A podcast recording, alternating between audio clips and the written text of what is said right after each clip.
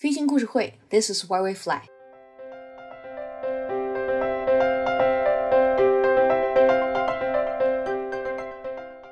大家好，我是上官。今天我准备抢个头条。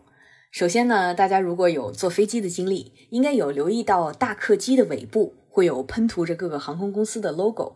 这些大客机尾部的图案是属于涂装的一部分。涂装指的是飞机上的图案、花纹还有色彩什么的。只要是飞机成功交付了，到了航空公司的手中，各种涂装就可以百花争艳了。涂装也是非常讲究的，比如说它的厚度、重量、涂装的颜色，不同飞机涂装要求也不一样。除了功能性的那些要求以外，涂装美观与否就绝对是锦上添花的事儿。要么体现航空公司的文化，要么体现机主的喜好，或者是其他意义。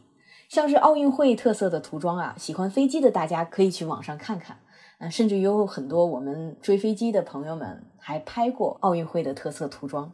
现在马上卡塔尔世界杯就要来了，卡塔尔航空公司的世界杯特别涂装非常吸引人，而没有喷上航空公司 logo 的飞机，大概是还没有卖出手的，也通常称之为摆尾飞机。刚刚出厂的飞机颜色都非常素净，相对单调。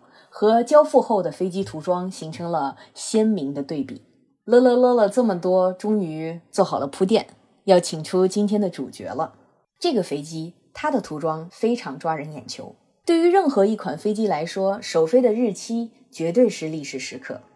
今年的六月十五号，在德国汉堡机场，空客三二幺 XLR 注册号 Foxtrot Whiskey X-ray Lima Romeo 首飞测试。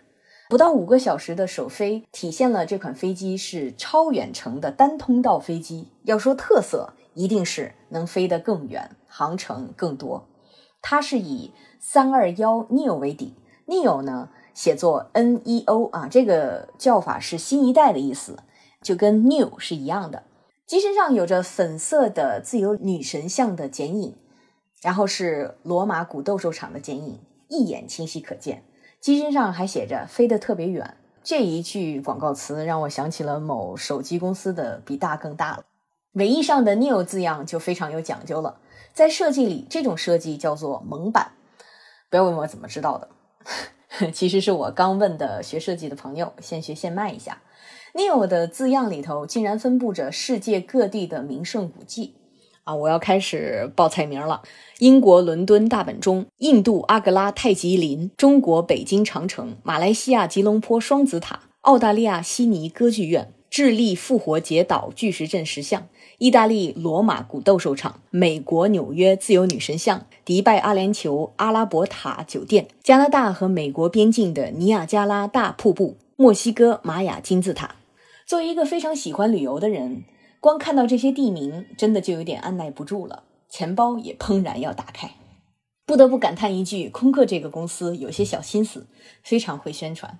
通过这种低调的方式，也不知道到底低不低调，体现了新飞机航程远的特性，也反映了航空作为交通方式给大家带来的便利。世界上值得探访的地方还有很多，举例是肯定不能穷尽的，但是尾翼上的这些图片已经非常充分地说明了问题。世界多姿多彩，期待着你去发掘和探访。